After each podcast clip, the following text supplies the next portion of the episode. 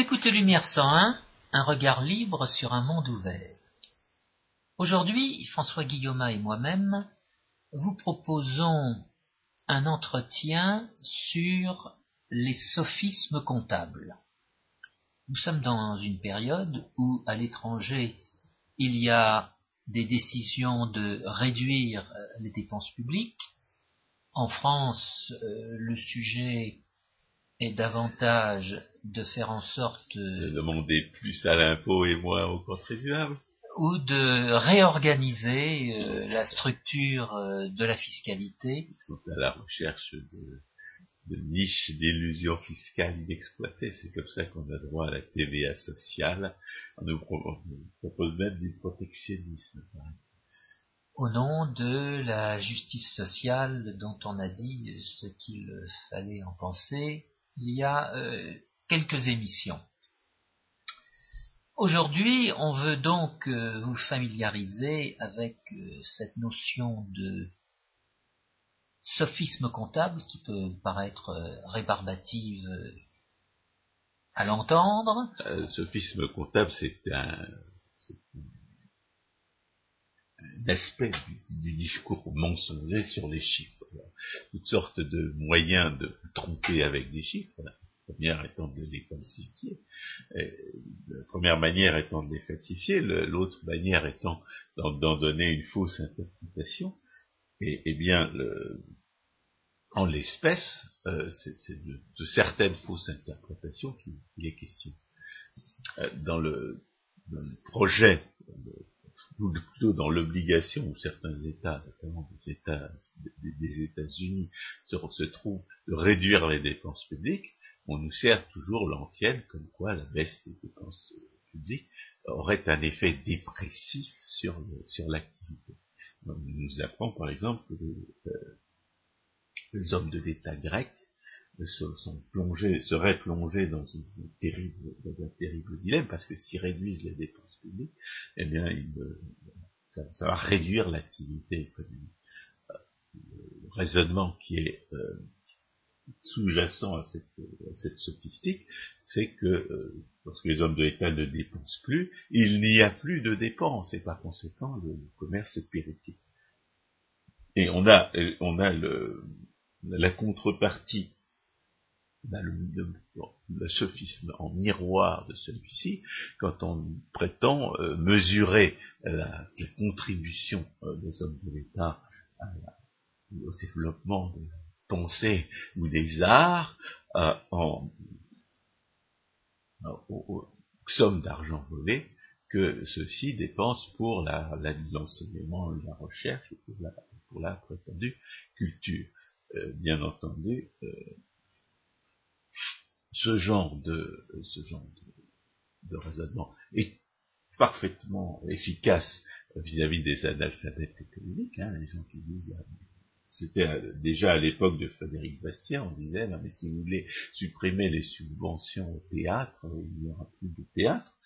Euh, il est bien évident que ce genre de, sophisme n'a fait que croître et embellir avec le développement des dépenses étatiques.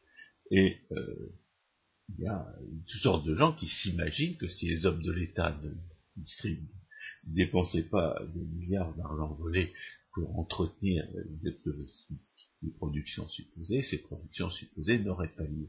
Alors, à cet égard, il y a, euh, il y a des procédés, enfin, ce genre de discours mettent en œuvre des procédés d'illusion fiscale qui sont euh, ne sont pas de ce que nous appelons des sophismes comptables.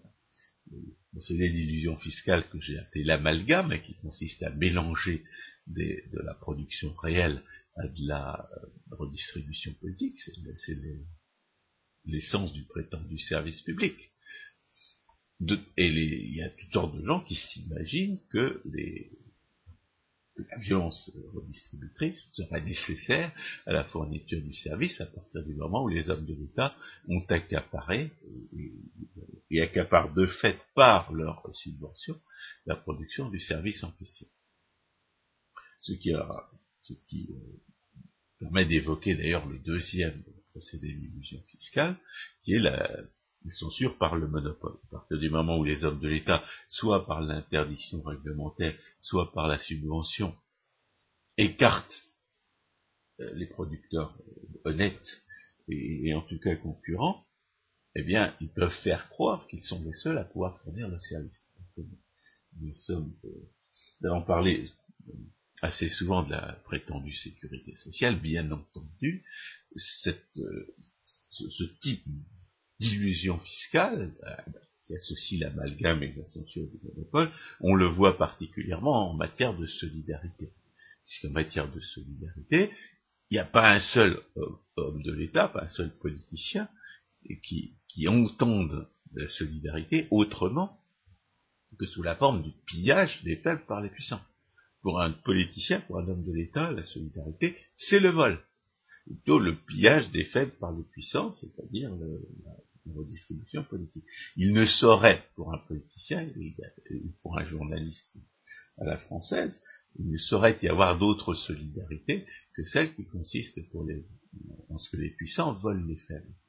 Euh, bien entendu, on a, a déjà expliqué que euh, c'était de la fausse solidarité, que la vraie solidarité, que la seule solidarité que le pillage des faits par les puissants c'est la solidarité entre les voleurs d'un côté, et entre les volés de, l'autre.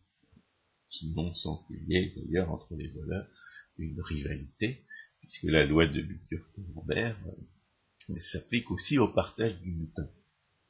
Mais dans ces discours sur le, qui prétendent mesurer la prétendue contribution productive des hommes de l'État aux dépenses d'argent volé qu'ils font, il y a une, il y a des sophismes qui sont spécifiques, euh, qui consistent spécifiquement à violer les conditions du, raisonnement comptable, et c'est ce que, ce que nous appelons, euh, à la suite de François René Rideau, les sophismes comptables. Alors, il y a deux types de sophismes comptables qui sont à l'œuvre. D'ailleurs, quand on parle de, dépenses euh, de recherche, par exemple, d'investissement dans la recherche, l'homme de l'État essaye de nous faire croire que ce leur dépenses d'argent volé seraient des investissements. Ils ne, principe, ils ne vendent pas leurs prétendus produits. Euh, ces deux sophismes à l'œuvre consistent premièrement à faire oublier que on est volé, c'est-à-dire qu'avec l'argent qu'ils dépensent, on aurait pu faire autre chose. C'est un sophisme qu'on appellera anti-comptable, qui consiste à ne pas tenir compte des raisons d'être du raisonnement comptable, à savoir identifier l'origine des ressources et leur en même temps que leur affectation, ou bien euh, identifier l'origine du capital en même temps que, les endroits où il a été investi. Et puis il y a un autre aspect de du sophisme comptable qui consiste à, non pas à, méconnaître, à appliquer faussement le raisonnement comptable euh, en méconnaissant euh, sa raison d'être, d'identifier tous les tenants et les les aboutissants d'une activité euh, quelconque, mais à prétendre appliquer les, une, approche comptable des phénomènes dans, dans, des circonstances où celle-ci est inutilisable. C'est-à-dire prétendre euh, mesurer la richesse dans des conditions où celle-ci ne peut pas se mesurer parce que les conditions euh, dans lesquelles euh, les conditions juridiques, les conditions institutionnelles, les conditions économiques pour que le raisonnement comptable s'applique, justement ne sont pas présentes. Et c'est ce deuxième aspect du sophisme comptable, on l'appellera le sophisme pseudo-comptable. Donc il y a deux types de sophisme comptable. Il y a le sophisme anti-comptable, qui consiste à, appliquer de, manière euh, à ne pas se soumettre aux règles de la comptabilité à appliquer euh, à une somme de monnaie, et il y a le sophisme pseudo-comptable qui consiste à euh, prétendre euh, appliquer un raisonnement comptable là où il ne peut pas y avoir de, où les, sommes de monnaie sur lesquelles on prétend raisonner n'ont pas la signification économique que euh, qu'elles pourraient avoir dans d'autres circonstances. Alors soyons très clairs sur la comptabilité. La comptabilité dont on parle, c'est la comptabilité qui résulte d'un côté des règles de droit et de l'autre des règles de l'arithmétique. La comptabilité, c'est à la fois une façon euh, de rendre compte, au sens premier du mot compte, des opérations euh, que ont réalisées euh, les gens, et c'est une façon d'authentifier l'honnêteté ou la, la, bonne, la bonne fin de ces opérations. Cette comptabilité, bon, qu'on peut appeler générale ou privée, n'a strictement rien à voir avec d'autres comptabilités, comme celle euh, qu'on appelle nationale depuis, euh, en France depuis 1945, ou euh, la comptabilité de la balance des paiements, un peu plus ancienne, ou encore la comptabilité des opérations de sécurité sociale, etc., etc.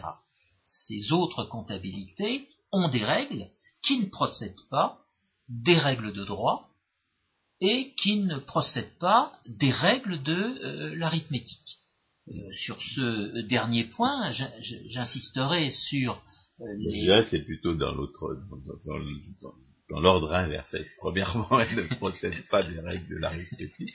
Deuxièmement, elle ne procède pas des règles de droit. Parce que le sophisme anti-comptable, c'est un sophisme qui consiste à dire essentiellement que x est différent de x. C'est-à-dire que la qu'il y aurait une différence entre la, entre les quantités, euh, entre les sommes dépensées et les sommes euh, qu'il et, l'origine des sommes, les, sommes qu'il a fallu se procurer pour pouvoir les dépenser.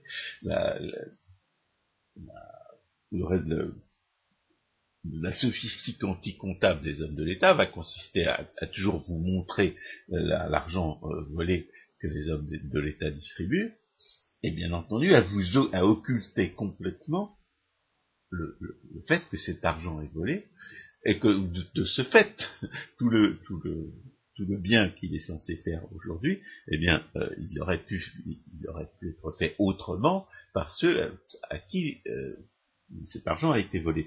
Donc, la, manifestation la plus, la plus, extrême de cette, de cette sophistique anti-comptable consiste à, à, présenter la distribution, enfin, l'action d'État comme si elle ne coûtait rien à personne. C'est-à-dire, euh, x n'est pas égal à x, mais, x est égal à 0, et en même temps, x n'est pas égal à 0. Avec euh, une difficulté euh, sur le mot coût. en l'espèce, le mot coût, c'est une dépense comptable, c'est-à-dire une dépense qui va être répertoriée selon les règles de la comptabilité. Ce coût entre guillemets comptable n'est pas le coût économique, le coût que les économistes ont l'habitude d'utiliser, qui est un coût d'opportunité, c'est-à-dire une comparaison entre euh, l'utilisation qu'on fait de certaines ressources et ce que ces ressources euh, nous auraient permis d'obtenir si on les avait utilisés dans une autre activité que celle qu'on mène. Non, le coût, c'est la valeur de la, deuxième meilleure utilisation à laquelle on commence euh, au moment d'agir. Et, il faut rappeler le, que 90% de la sophistique étatique euh, consiste en des sophismes anticomptables, consiste à montrer la, ce que Frédéric Bastien appelait la main douce, celle qui distribue, tout en cachant la main rude, celle qui, celle qui prend, plutôt celle qui vole. Frédéric Bastien n'était pas, euh, comme Gustave de Molinari, son successeur, euh, un anarcho-capitaliste, mais euh, quand on a bien compris le principe de la justice naturelle, on comprend que la, l'impôt c'est du vol. Donc, la, 90% de la sophistique étatiste consiste à, montrer la main douce et à cacher la main rude. la main, douce étant celle qui distribue, et la main rude étant celle qui, vote. Il y a un autre, une autre formule de, de Frédéric Bastiat qui est tout à fait inséparable de, de celle-ci, bien entendu, et puis qui est plus générale. Les deux mains étant, étant une manifestation, c'est le principe de ce qu'on voit et de ce qu'on ne voit pas. Il faut rappeler que la raison d'être, le rôle social de l'économiste, c'est de, de penser systématiquement à ce que l'on voit, pas alors que les, euh, alors que les, discours publics, les discours des politiciens, euh, ne vous parlent que de ce qu'ils ont envie de vous montrer. Donc l'économiste est par définition quelqu'un la fonction de déplaire aux hommes de l'État, puisqu'il est là pour montrer le, euh, les coulisses de ce qui se passe, et montrer, de, de montrer ce, ce que l'on ne voit pas et ce que le, ce que le, politicien qui distribue de l'argent volé a intérêt à vous cacher. Et bien entendu, euh, dans ce, dans ce contexte, ce que j'appellerais les disciplines du raisonnement comptable sont, euh, sont un moyen d'identifier systématiquement ce qu'on ne voit pas. L'économiste, c'est quelqu'un qui s'entraîne au raisonnement comptable, non pas pour, parce qu'il a forcément, non pas forcément parce qu'il a envie de faire de la comptabilité, mais parce que le raisonnement comptable qui vous oblige à identifier l'origine des ressources et leur affectation, ce raisonnement comptable vous oblige à recenser tous les tenants et aboutissants d'une question économique. Par exemple, en ce qui concerne euh, le protectionnisme, par exemple. les hommes de l'État essayent de vous faire croire que le protectionnisme, en fait, va, faire subir au sale étranger des charges euh, qu'il épargnera aux gentils nationaux. Et le raisonnement comptable permet justement à l'économiste de constater que le, la frontière n'est pas le lieu de d'opposition des intérêts, puisque, la, puisque le protectionnisme euh, fait violence à des gentils nationaux et qu'il fait qu'il a pour receleur des salles étrangers. C'est-à-dire que le protectionnisme introduit un conflit d'intérêts non pas seulement entre des gentils nationaux et des salles étrangers, mais des conflits d'intérêts entre gentils nationaux et des conflits d'intérêts entre salles étrangers. La, frontière n'étant pas le lieu de, euh, où les intérêts s'opposent, mais seulement le prétexte pour entraver les échanges, eh bien, le, raisonnement comptable permet de dissoudre complètement l'illusion que les, hommes de l'État essayent d'introduire, de mettre dans la tête des gens euh, à, propos du protectionnisme en faisant croire que c'est les salles étrangers qui vont, euh, qui vont subir les, charges de cette politique. C'est absolument pas vrai. D'ailleurs, euh, le raisonnement comptable permet, par exemple, en plus, de comprendre qu'interdire les, les importations, c'est interdire les exportations. Parce que ça prive les salles étrangères de moyens de nous acheter nos excellents produits si les, étrangers, ça, étrangers ne peuvent pas nous, vendre leur, méchante production, eh bien, ils n'auront pas, ils pas l'argent nécessaire pour nous acheter nos excellents produits.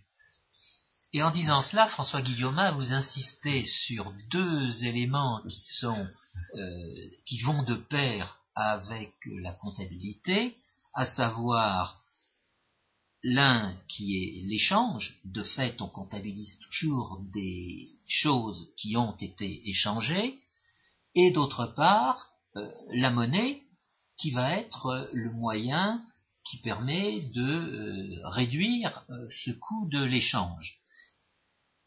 Et à côté de ces deux éléments, on peut en mettre, et on doit en mettre un troisième, qui est le prix sur lequel les échanges ont en fait débouché, dans la mesure où les échanges en question sont des échanges réalisés, sont des échanges conclus, ils se sont conclus en particulier par un prix, le prix en monnaie de la chose, de la quantité de choses, du nombre de choses qui a été échangé.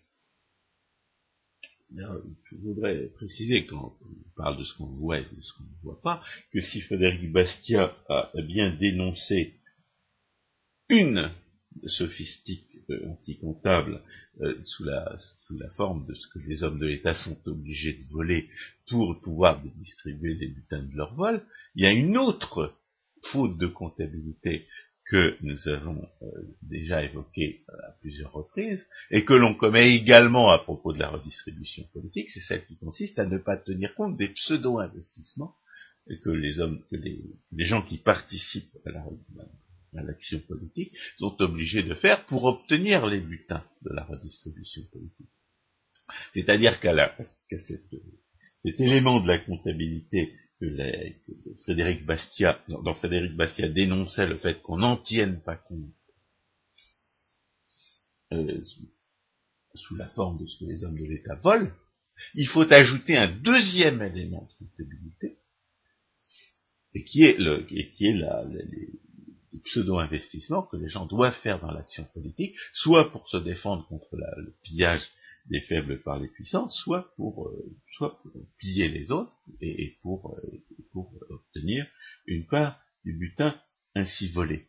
Et ce deuxième élément de comptabilité méconnu, c'est-à-dire cette deuxième manifestation de la sophistique anticomptable à propos de la, de la redistribution politique, c'est l'objet de la, loi de Bitur-Camembert, qui euh, démontre que dans les conditions qui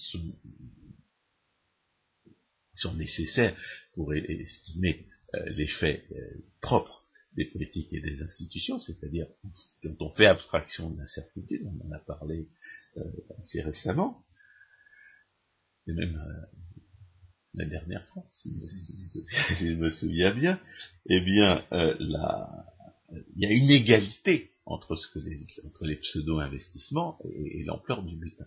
Et cette égalité est comptable, dans, ces conditions, on fait abstraction de l'incertitude, c'est donc une relation, euh, on pourrait dire arithmétique, et nécessaire, et par conséquent, c'est bien un deuxième élément de la de la, nécessaire de la comptabilité que la, sophistique anti-comptable refuse de prendre en compte quand elle exalte la redistribution politique, en pour, pour faire croire qu'elle ne coûte qu'elle ne coûte rien. Il y a deux, il y a deux manières, il y a deux, deux, deux, euh, deux types de charges qui sont égales aux distributions aux, sommes redistribuées dont, la sophistique anticomptable ne tient pas compte. Il y a l'argent que les hommes de l'État doivent voler pour le redistribuer. Et il y a l'argent, entre guillemets, que les, gens doivent pseudo-investir dans l'action politique pour obtenir euh, ces butins. Donc il y a deux, il, y a, non, pas une sophistique anti-comptable, euh, mais une double sophistique anti-comptable, deux types de sophistique, deux, éléments comptables, deux types d'éléments comptables dont la sophistique anti-comptable ne tient pas compte quand elle, attire l'attention exclusivement sur, les, sur, ce que les hommes de l'État font avec l'argent qu'ils ont volé. Alors évidemment, une, des raisons fondamentales pour lesquelles euh, au moins la première sophistique anticomptable échappe à, l'attention de la plupart des gens, c'est ce que j'ai appelé le, piège du, du, financement public. C'est-à-dire que les gens ne se rendent pas compte que si les gens ne, raisonnent pas euh, en même temps sur ce que les hommes de l'État distribuent et sur ce qu'ils volent, c'est-à-dire qu'ils se concentrent sur ce que les hommes de l'État redistribuent et oublient ce qu'ils volent, c'est à cause du, du fait que le prétendu financement public, par définition, ne vous permet pas d'échapper à l'impôt si vous, si vous refusez de recevoir l'argent volé. Vous savez, le, prétendu financement public vous confronte à un dilemme qui, qui est absolument insoluble et qui tient en fait que si vous refusez de recevoir l'argent volé des hommes de l'État, vous ne ferez que subventionner ceux qui trouvent normal de recevoir l'argent volé des hommes de l'État. Et, pas, par conséquent, vous avez le choix soit entre devenir un reseller, soit entre, devenir un, esclave de ces mêmes resellers. C'est-à-dire soit accepter un principe qui est fondamentalement criminel, soit subventionner à vos frais des gens qui, euh, qui pratiquent ce, ce principe euh, essentiellement criminel. C'est un des éléments les plus, les plus, les plus dégueulasses de la euh, de, l'étatisme que cette, impossibilité de, de résoudre moralement les, dilemmes auxquels il vous, il vous confronte. Et c'est un dilemme les dissidents du socialisme communiste ont bien décrit. Euh, ils, au, point même de ne pas en vouloir à, ceux qui les dénonçaient à la police politique ou, même à ceux qui les, persécutaient. Dans, dans le socialisme, les, gens n'ont pas de solution claire pour, leur, pour les dilemmes moraux auxquels la criminalité de l'État est confrontée. Alors, il y a un... Et il en est ainsi parce que il y a contrainte, parce qu'il y a force et non pas euh, liberté. Voilà, donc, on, a, donc on, vient, on vient de décrire l'élément de la, la, cet aspect de la sophistique anti-comptable qui consiste à ne pas tenir compte du fait qu'une comptabilité est toujours en partie double. C'est-à-dire que, la, que les charges doivent correspondre, qu'aux produits correspondent des charges, que, et qu'aux, éléments d'actifs du bilan doivent correspondre une, une description de leur, origine, de leur origine, euh, fondamentalement que la, le fait que la discipline comptable, la discipline du raisonnement, du raisonnement comptable, vous contraint à identifier à la fois la source et la destination des ressources. Et il y a un deuxième aspect de la sophistique anti-comptable, qui consiste tout simplement à refuser les lois de l'arithmétique, et qu'on a, euh, qu'on a, euh, qu'on a aussi euh, mentionné à, implicitement à propos de la baisse des dépenses publiques. Parce que si les dépenses publiques, euh, si on, s'il y a encore des gens pour prétendre que la baisse des dépenses publiques aura un effet dépressif, c'est à, à la suite de raisonnements keynésiens. Et les raisonnements keynésiens sont des raisonnements qui ne tiennent pas compte des lois de l'arithmétique, qui refusent les lois de l'arithmétique. Ce, sont des raisonnements qui, qui prétendent que la, euh, que la, que la distribution d'argent volé par les hommes de l'État pourrait en elle-même accroître la, la, la, production nationale par, par, par, simple augmentation de la dépense. Or, n'existe aucune possibilité euh, pour euh, la, dépense euh, d'augmenter, à moins que la demande de monnaie ne diminue, ou que l'offre n'augmente. Or, dans le, dans, le, charlatanisme keynésien d'origine, eh bien, le, les questions monétaires ne sont pas abordées. C'est-à-dire que le, le, le, keynésianisme ne vous explique pas qu'il va trouver le moyen de réduire la demande de monnaie ou d'augmenter l'offre. Il nous explique que la, qu'il y a une demande il y a une dépense euh, indépendante, euh, enfin, une dépense qui serait qui aurait un caractère automatique et une dépense qui aurait un caractère autonome et que de et que la, la production nationale dépend des, des, dépendant de la dépense, eh bien c'est de cette dépense autonome que, dépendrait le niveau de la production. Mais cette dépense autonome, ils prétendent, les adeptes de Keynes prétendent l'identifier par des moyens statistiques, mais du point de vue logique, ça n'a absolument aucun sens. Ça, ne veut rien dire, la distinction est totalement euh, arbitraire, et, ne sert que de prétexte à, à l'augmentation des dépenses publiques. C'est pour ça qu'on a dit euh, à propos de Keynes que c'était du marxisme on the rough. On, voit d'ailleurs une très bonne illustration de cette, sophistique, euh, de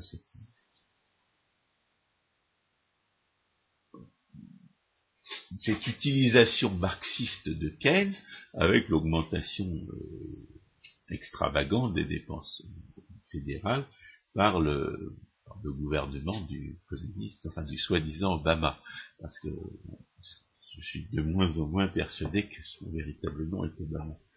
Euh, les dépenses ont été augmentées 80% et sous prétexte de relance.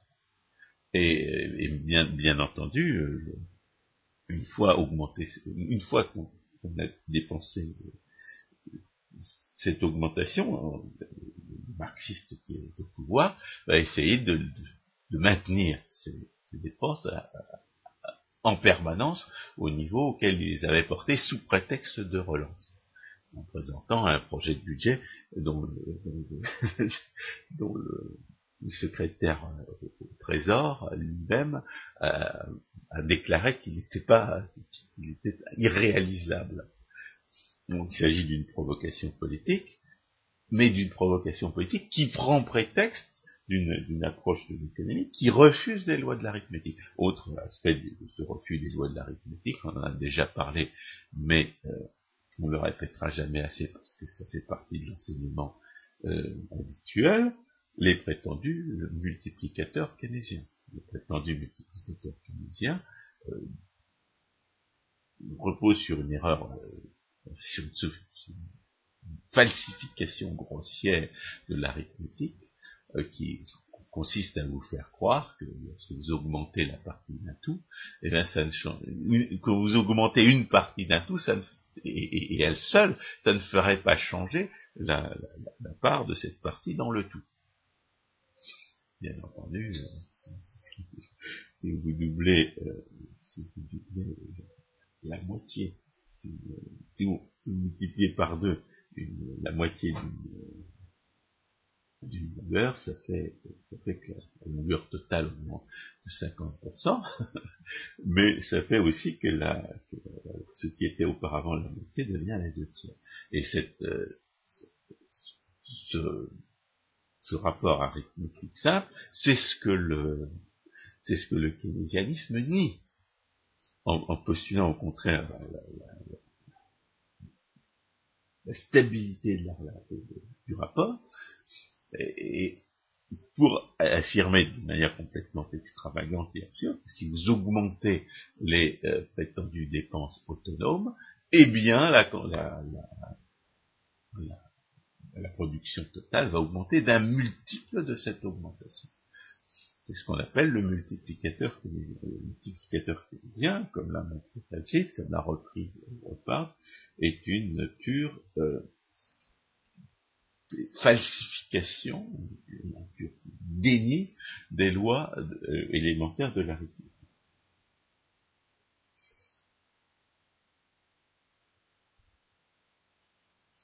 Alors, maintenant, il y, a le deuxième aspect de la, sophistique euh, comptable, qui est le sophisme pseudo-comptable, et qui est euh,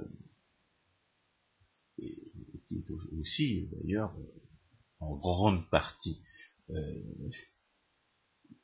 lié à la, sophistique keynésienne, dans la mesure où, euh, contrairement aux lois, contrairement aux conditions juridiques de la comptabilité normale, eh bien, les gens qui raisonnent en termes keynésiens, qu'on appelle, les macro-économistes, eh bien, euh, et estime, évalue la prétendue production des hommes de l'État à la, à, la dépense que font les hommes de l'État avec l'argent qu'ils ont volé. Et nous avons fait une émission pour dire que la prétendue comptabilité n'était pas publique, n'était pas une comptabilité pour nationale, nationale prétendue comptabilité nationale est un aspect de la prétendue comptabilité publique. Non, j'insiste sur ce point parce que euh, la comptabilité nationale euh, veut se situer dans un cadre qui va être chapeauté par l'équilibre économique, alors que la comptabilité publique, c'est-à-dire la comptabilité euh, budgétaire, ne vise que la situation de l'État la, la, le sophisme de la comptabilité publique constitue une part des sophistes de la comptabilité nationale. C'est certain, c'est certain. Mais euh, échappe à, la comptabilité publique euh, ce caractère euh, total que constitue la comptabilité nationale. Ah le sophisme, disons, propre de la prétendue comptabilité nationale consiste à prétendre faire de la comptabilité alors que on est, alors que on a affaire à des, à, des entités, euh, des entités euh, euh, complètement différentes, à des propriétaires différents, exact. ou à des gens qui ne sont pas propriétaires. Ça va être le deuxième aspect de la sophistique pseudo-comptable de la comptabilité nationale, qui est celui de la comptabilité publique. Premier aspect, il n'y a pas de, décideur dont la, prétendue comptabilité nationale soit la comptabilité. Ce sont des décideurs multiples et par conséquent, ça n'a aucun sens de, prendre en compte les, sommes d'argent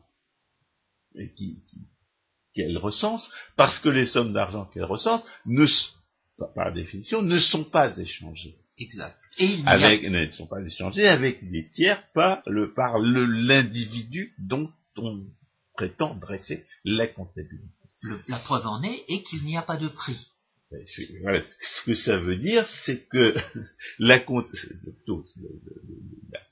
condition du raisonnement comptable euh, à laquelle la prétendue comptabilité nationale euh, voudrait se soustraire, c'est le fait que, les prix n'indiquent la, valeur des choses que si il s'agit de prix c'est-à-dire s'il s'agit de sommes euh, de monnaie qui sont échangées librement par des propriétaires responsables.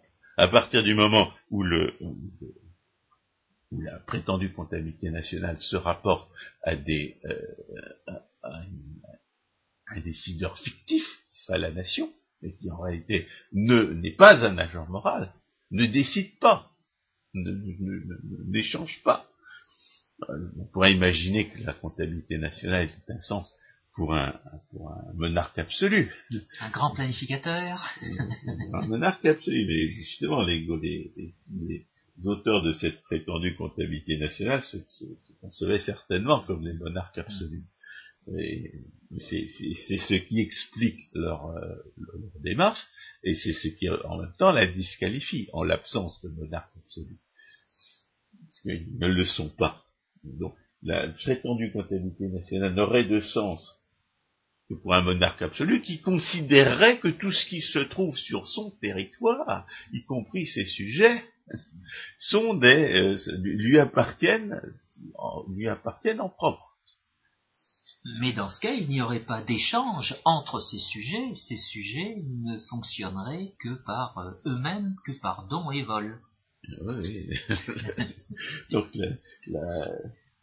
et, bien entendu, la prétendue comptabilité nationale prétend, mesurer des, prétend additionner des choses qui ne sont pas additionnables. Elle, peut pas, elle ne peut pas additionner des, produits différents. Et c'est ce qu'elle prétend faire. Les produits différents sont de nature différente. Et c'est pour ça que la notion de produit national n'a pas de sens. on additionne des, torchons et des serviettes, des carottes et des, cartons à chapeau, et, vous ne pouvez pas faire ces additions. Ce, sont des, objets qui sont de nature différente. Tout ce que vous pouvez faire, c'est recenser des, des échanges en monnaie à l'occasion de, l'occasion de transactions euh, dont, certaines sont volontaires et dont d'autres ne le sont pas, et le, rapport de ces sommes d'argent, de ces sommes, de, ces quantités de monnaie avec la réalité économique, ne peut pas être établi. C'est pour ça qu'un statisticien des années 60, qui semblait avoir euh, quelques, quelques de, d'honnêteté parlait d'objets frontières à propos des, sujets de discussion de la prétendue comptabilité nationale. Qu'est-ce que c'est qu'un objet frontière? Ce sont des, objets qui ne veulent rien dire. Ce sont des prétendues mesures, ce sont des prétendus concepts qui ne désignent rien d'identifiable euh, au, sens économique du terme. Ce sont des, ce sont des objets, ce sont des mesures dont on sait qu'elles ne veulent rien dire, dont on, peut constater chaque fois qu'on essaye de, euh, de s'assurer de leur ancrage dans la réalité, que cet ancrage n'existe pas, qu'il implique des contradictions, qu'il implique des choix arbitraires, mais, sur ces objets frontières, mais ces objets frontières font partie d'un consensus pour en parler comme s'ils voulaient dire quelque chose. Il réalise un consensus entre les statisticiens qui, qui ont percé sous les comptables. Et de fait, euh, les comptables ne sont plus euh, des comptables au, sens euh, premier du mot, mais des comptables statisticiens. Alors, c'est à ce moment-là qu'il faut, évoquer la notion de charlatanisme ordinaire, dont, cette prépondérance des objets frontières dans le discours des soi-disant économistes euh, n'est qu'une des manifestations. Il y a, il y a bien d'autres manifestations du charlatanisme ordinaire, on en, on en, reparlera, on en a déjà parlé, on en reparlera parce que j'ai fait une petite liste de toutes les vérités que le, le charlatanisme ordinaire euh, que les charlatans ordinaires se mettent, se mettent d'accord pour ne pas prendre en compte. Tous les faits dont ils, euh, se, dont, ils se mettent d'accord pour ne pas tirer les conséquences, parce que, bien entendu, la prise en compte de, de chacun de ces faits implique que l'intervention de l'État est arbitraire et injustifiable, en raison. C'est bien,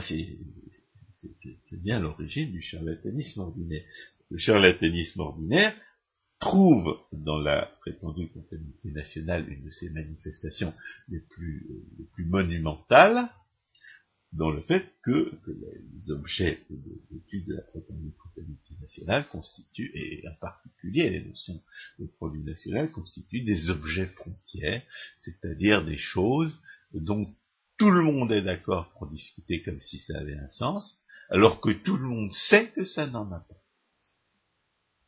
Voilà. Alors, il y a une... J'avais parlé de ce premier aspect général de, la, sophistique pseudo-comptable à propos de la prétendue comptabilité nationale. On a parlé plus spécifiquement de la, du fait que la comptabilité publique n'est pas, plutôt la prétendue comptabilité publique n'est pas une vraie comptabilité. Et pourquoi est-ce que ce n'est pas une vraie comptabilité? Parce que les décideurs publics ne sont pas propriétaires de ce qu'ils recensent sous, couleur de comptabilité. Non seulement ils ne sont pas propriétaires de ce qu'ils recensent, mais l'argent dont ils disposent, ils ne l'ont pas gagné. Et les, et les objets qu'ils distribuent, en général, ils ne les vendent pas à des prix de marché à, des personnes responsables. La, condition pour que la comptabilité soit une véritable comptabilité, c'est que les, objets soient possédés par des propriétaires qui, vont être responsables de leur choix, qui sont responsables d'acheter, qui sont responsables de vendre, parce que s'ils ne sont pas responsables d'acheter et de vendre, eh bien le, les, prix auxquels ils les tarifs auxquels ils achètent ou ils vendent ne traduisent pas leur jugement de valeur véritable l'essence de la décision publique, c'est d'être institutionnellement irresponsable. Ce sont des gens qui vivent d'argent volé, ce sont des gens qui imposent leur, euh, leur, choix personnel aux autres sans en subir la plupart des conséquences, et, et de ce fait, leur jugement de valeur s'en trouve nécessairement faussé. Et si les jugements des, des, des des, soi-disant décideurs publics sont nécessairement faussés par cette irresponsabilité institutionnelle, ça veut dire que les sommes d'argent qu'ils euh, utilisent pour soi-disant comptabiliser leurs opérations ne reflètent pas des jugements de valeur authentiques. Ils ne, leur, ne reflètent, euh, ne reflètent pas leur propre jugement de valeur, ils ne reflètent pas non plus ceux de leurs victimes ni de leurs receleurs. Ils ne reflètent aucun jugement de valeur authentique et par conséquent, ils, n'ont aucune fonction euh, indicatrice pour le, calcul économique. Que il, faut, généraliser ce que disait Ludwig von Mises euh, à propos de la planification soviétique en 1920. En 1920, Ludwig von Mises dit la planification euh, centrale des, de la production par des, des, socialistes qui ont volé et donc accaparé l'ensemble des, des biens de production est absolument impossible parce que le calcul économique dépend, pour être rationnel, de, de, l'existence de prix comme indicateur de, la rareté générale pour la société. Si vous savez que, que vous devez économiser l'or, c'est parce que l'or est cher. Et si l'or est cher, c'est parce qu'il y a un marché général de l'or qui lui, qui, lui donne un prix, qui lui donne un, prix élevé, il donne un prix élevé au gramme d'or par rapport au gramme d'argent ou par rapport au gramme de, euh, de, de, sur de, de bois. donc, de crotte de chien. Donc, le, et si le, si le, le prix de l'or le prix de l'or est absolument nécessaire, un prix général, un, prix, de marché de l'or est absolument nécessaire pour une utilisation rationnelle de l'or, parce que c'est lui qui indique la rareté relative de l'or par rapport aux, autres produits. c'est vrai pour le pétrole, c'est vrai, c'est vrai pour l'eau, c'est vrai pour tout ce que les, tous les objets rares de, de l'action économique. Euh, et pas seulement des, matières premières, bien entendu.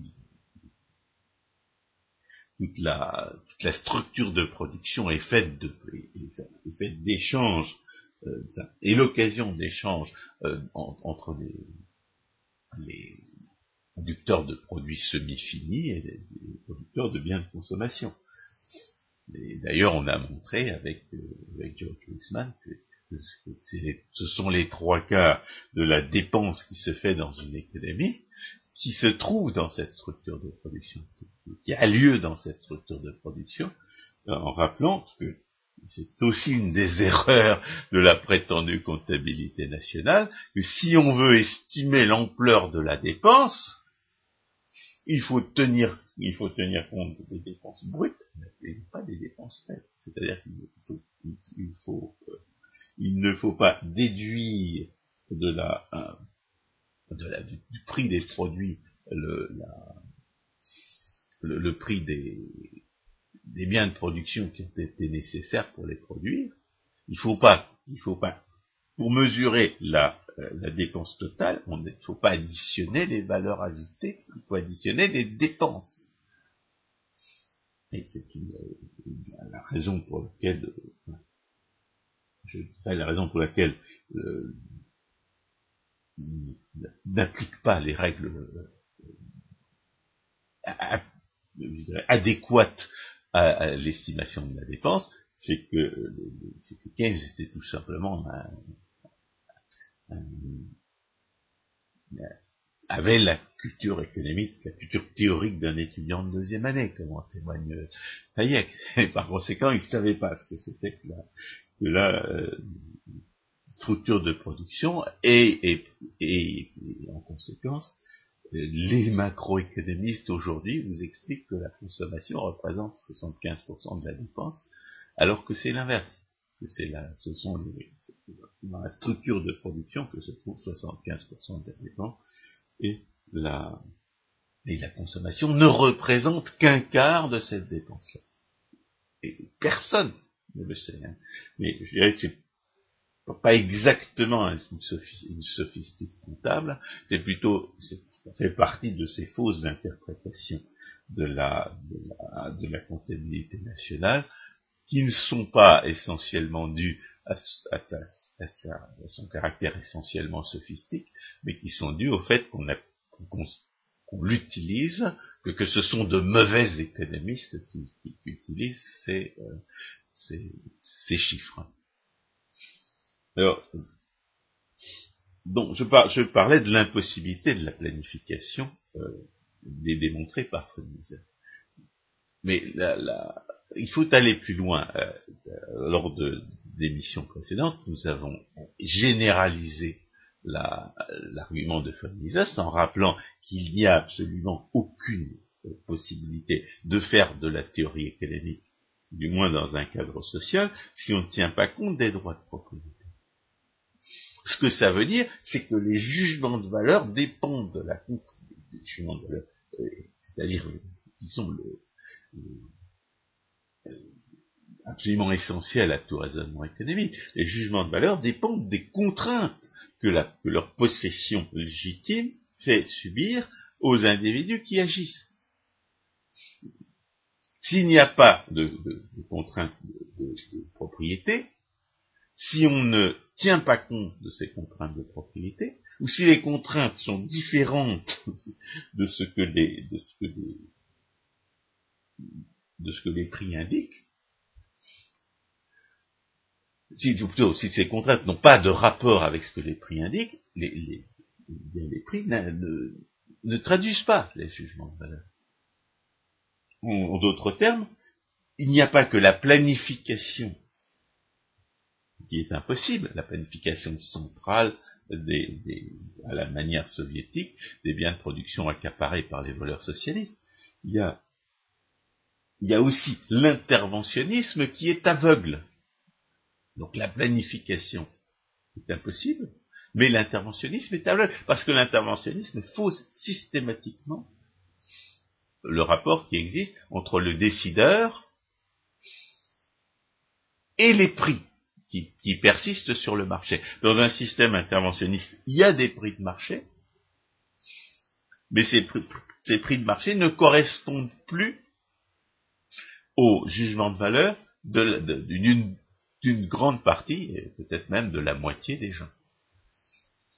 Autre façon de s'exprimer, les prix en monnaie qui sont convenus du fait des échanges ne cachent pas les gains à l'échange qui résulteraient de la liberté d'échange. Car c'est le seul euh, concept que François Guillaume vous n'avez pas évoqué jusqu'à présent, et qui est de fait un problème pour la comptabilité, c'est que les prix qui sont convenus librement du fait de l'échange, qui cachent un gain à l'échange, ne permettent pas d'enregistrer ce gain à l'échange. Ce gain à l'échange, comme diront certains, est euh, non monétaire, est non pécuniaire, et en conséquence... Euh, ça, ce sera la dernière partie. le, le, raisonnement euh, du sophisme pseudo. Mais je voudrais terminer euh, sur l'interventionnisme en disant que l'interventionnisme introduit par ses contraintes artificielles, par, par les destructions violentes qu'il impose, les entraves aux échanges, les confiscations et les subventions, il introduit de, faux indicateurs de la rareté. Ou plutôt, il introduit des indicateurs d'une rareté artificielle. L'interventionnisme est purement destructeur. La, loi de Bitur-Camembert le démontre euh, euh, définitivement. Et cette destruction ne permet pas d'identifier les conditions réelles de la production elle est sans arrêt parasitée euh, des, prix euh, qui existent, sont sans, arrêt parasités par des, considérations politiques et, sans arrêt euh, faussées par, la violence des hommes de l'État. Et par conséquent, la rationalité économique se trouve détruite à la hauteur de ces, euh, de, ces, interventions violentes des hommes de l'État. Pour eux-mêmes, les hommes de l'État étant institutionnellement irresponsables, les, les sommes d'argent euh, dont ils disposent, et les sommes d'argent qu'ils reçoivent, ne, reflètent en rien ni la ni, ni, l'utilité, ni, leur propre jugement de valeur, ni, la, ni évidemment les, services qu'ils rendent à la société. Il n'y a rien de plus, euh, il y a rien de plus, euh, faux et de plus disqualifiant pour les prétendues mesures du produit national que cette prétention à mesurer la production des hommes de l'État par les sommes d'argent qu'ils ont, volé aux contribuables et dont ils vivent bien au contraire. Alors, Rothbard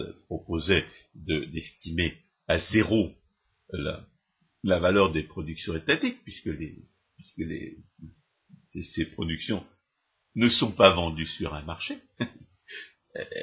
eh bien, le, prix que les gens sont effectivement prêts à payer en échange de ces, de ces productions, c'est zéro. Puisqu'ils ne paient, ne rien sur un marché, les obtenir. Alors, il y a une autre façon, euh, on peut, comme de toute façon on est dans l'arbitraire le plus total, on peut écarter l'interprétation de Rothbard et dire qu'il exagère. Mais par ailleurs, on a la démonstration de Bitur Camembert, qui montre que, ce que les hommes de l'État, que les, montants, les sommes d'argent qui correspondent à la richesse que les hommes de l'État volent, eh bien, sont une mesure exacte de la richesse que les hommes de l'État détruisent. Les détruisent autrement, à d'autres occasions. À cet égard, s'obnubiler sur les chiffres de la comptabilité, c'est ne pas voir ce qui se passe à, ce qui se passe à côté. Lorsque vous suivez l'argent volé par les hommes de l'État, vous découvrez que, bien entendu, euh, par exemple en matière de santé euh, euh, ou en matière de prétendus services publics pseudo-gratuits, eh bien, euh, ça coûte deux fois plus cher qu'une production privée et concurrentielle. Mais ce que, ce que vous ne voyez pas, c'est le pseudo-investissement qui va, qui, dans la mesure où il se fait en dehors de la de l'administration publique. Si, si le pseudo-investissement, si les pseudo-investissements ont, intégralement euh, perdus pour toute production, se font dans l'administration publique, ils vont se retrouver euh, dans, des, dans des coûts plus élevés pour la même production, ou dans une production plus basse pour, la même, pour, la, pour le même prix, ou plutôt pour le même tarif. Mais si les pseudo-investissements se font ailleurs, se font, pas, se font dans la politique politicienne, ou ils se font dans la euh, se traduisent par des, par des refus de produire ou des, ou d'investir euh, dans le pays qui fait l'objet de la prétendue comptabilité nationale, eh bien, les, prétendus comptes publics ne rendront pas compte du, gaspillage euh, de Bitur Camembert. C'est ce qui fait d'ailleurs que euh, la loi de Bitur-Camembert, euh, la démonstration de Bitur-Camembert explique à la fois qu'il existe une égalité entre la, richesse que les hommes de l'État volent et la richesse que les hommes de l'État détruisent, et pourquoi on ne l'observe pas? Pourquoi les chiffres officiels ne l'observent pas? Vous aurez toujours, face à un comme vert, il y aura toujours une catégorie d'objections qui consistera à dire, mais les, statistiques, les chiffres ne rendent pas compte de cette destruction. on n'observe pas que la, destruction est égale au pillage. Et la démonstration de Bitur Camembert, notamment en dressant ce que j'appelle la liste de Bitur Camembert, qui comprend toutes sortes de, destructions invisibles, explique à la fois pourquoi cette égalité entre, le vol et la destruction est nécessaire, et pourquoi il est nécessaire que les, euh, les, fameux chiffres n'en rendent pas compte. Donc, deuxième et dernier aspect du sophisme pseudo-comptable, la prétention à raisonner sur les jugements de valeur en dehors des conditions où les prix permettrait au moins de, de, faire semblant de les repérer. C'est tout, ce sont tous les raisonnements sur l'utilité euh, que, auxquels se livrent les économistes et mathématiciens. Et, euh, on est bien obligé de, de constater euh, popularité de ces raisonnements sur l'utilité, je parle chez les économistes mathématiciens, parce qu'il y a des gens qui sont incapables de comprendre les démonstrations euh, de Rothbard euh, réhabilitant le, critère de Pareto, plutôt restaurant euh, son, sens premier au critère de Pareto. Vous avez, des gens qui croient véritablement que l'on peut raisonner sur l'utilité, c'est-à-dire la satisfaction des gens qui n'agissent pas. Que l'on peut, que l'on peut faire, que l'on peut faire, on peut faire des, représenter mathématiquement des, euh, des jugements de valeur qui par essence ne sont pas mesurables. C'est-à-dire raisonner comme si euh, la valeur était mesurable, dans des conditions où non seulement euh, les, prix ne, ne, reflètent pas les jugements de valeur, mais, dans des conditions où il n'y a même pas de prix, qui sont la seule chose qu'on puisse mesurer en économie. C'est-à-dire euh, qu'on cherche à faire du calcul économique dans des conditions où il n'y a, où il a même pas la, monnaie qui seule permet de faire du calcul économique. Et, on est bien obligé de constater que qu'une très grande partie de, la, de ce qu'on appelle l'économie néoclassique ou l'économie mathématique consiste à représenter euh, sous forme graphique ou sous forme d'équation ces jugements de valeur qui ne sont absolument pas mesurables. Et, nous, nous, avons dans, dans, ce, dans, cette, dans ces développements pseudo-théoriques une, une illustration pure de ce que c'est qu'une sophistique pseudo-comptable. La sophistique pseudo-comptable consistant à prétendre euh, faire du, calcul économique dans des conditions où le, calcul économique est impossible. Dans, dans la sophistique euh, pseudo-comptable de la comptabilité nationale ou de la ou de la comptabilité publique. Vous avez des des gens qui cherchent à qui prétendent raisonner sur des sommes d'argent, sur des quantités de monnaie, dans des conditions où ces quantités de monnaie ne reflètent pas la réalité économique, qu'elles reflèteraient dans une économie de marché pure, où des propriétaires euh, responsables échangent volontairement, avec l'économie mathématique et les, raisonnements sur la prétendue utilité sociale, vous avez des gens qui prétendent faire de la faire du calcul économique dans des conditions où les prix n'existent même pas, alors que les prix sont la seule chose qu'on puisse mesurer. C'est-à-dire que, les conditions, les, les, ils prétendent littéralement euh, faire appliquer des, raisonnements qui dépendent de la comptabilité, là où, la monnaie, qui est, absolument nécessaire pour en faire, n'est même pas présente. Enfonçons le clou un prix n'est jamais qu'une quantité de monnaie par unité du bien contre quoi il est échangé. C'est surtout la seule chose qu'on puisse mesurer en économie. Et, alors, bien entendu, ça fait partie du charlatanisme ordinaire, c'est-à-dire que tous les, les économistes mathématiciens vont tous, au début de leur, de leur développement, reconnaître que la valeur n'est pas mesurable. Et ensuite, ils vont faire comme s'ils avaient, comme s'ils n'avaient rien reconnu.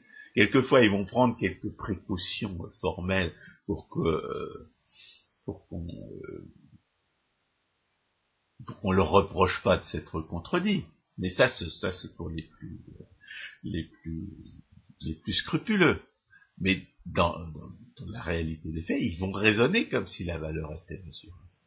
Et notamment puisque les raisonnements sur l'utilité sociale cherchent à, cherchent à identifier les conditions d'utilité sociale maximum, ils vont faire comme si, comme pouvait comparer, ils vont, ils essayer de trouver des abracadabras mathématico-pseudologiques pour faire comme si on pouvait comparer les jugements de valeur entre les personnes, alors que une conséquence du fait que la valeur n'est pas mesurable, c'est qu'on ne peut pas procéder à cette comparaison. Moi, j'ai eu droit, quand j'étudiais l'économie publique à l'ESSEC, j'ai eu droit à plusieurs, plusieurs pseudo-modèles comme ça, dont un modèle probabiliste avec Paul Neumann et Morgenstern et tout ça, qui, qui ne servait qu'à masquer le, les comparaisons interpersonnelles d'utilité. C'est-à-dire qu'on c'était vraiment des tours de passe-passe. C'était des, des, des, rideaux de fumée, c'était des abracadabras mathématico-pseudologiques qui visaient, au lieu de tirer les conséquences du fait que les jugements de valeur ne peuvent pas être comparés entre les personnes, à contourner cette impossibilité et à faire comme si on pouvait alors qu'on ne peut pas. Alors ça, c'est bien entendu, c'est une des manifestations les plus, euh, les plus courantes, les plus, les plus universelles du charlatanisme ordinaire. Bien entendu, euh, si on euh, si on tire les conséquences du fait qu'on ne peut pas juger, qu'on ne peut pas comparer les jugements de valeur entre les personnes, alors il s'ensuit qu'on ne peut absolument jamais dire que l'intervention de l'État accroisse l'utilité sociale, et comme l'utilité sociale, c'est une autre manière de, parler de la production totale, ça veut dire qu'on ne peut absolument jamais dire que l'intervention de l'État accroisse la production. Jamais.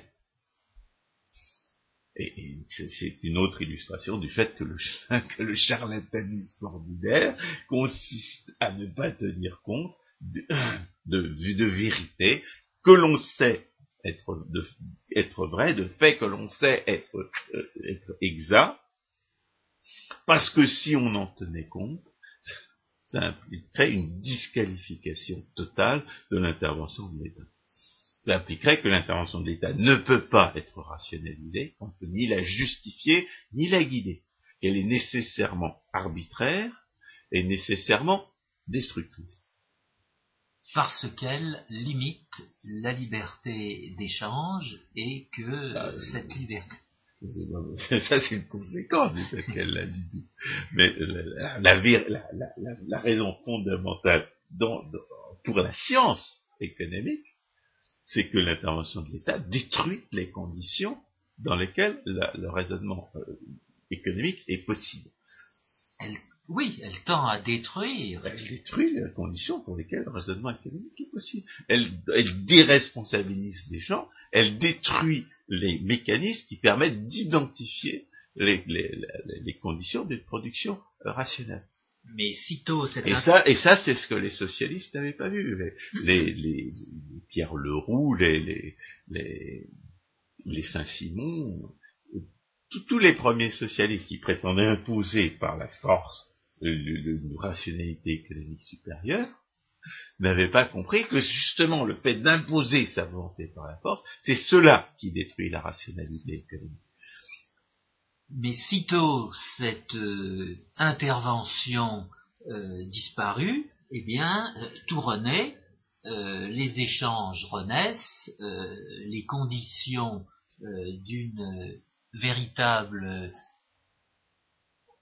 économies euh, réapparaissent et euh, les prix, les gains à l'échange peuvent euh, croître et embellir. François Guillaume, merci bien, chers auditeurs, à une prochaine fois.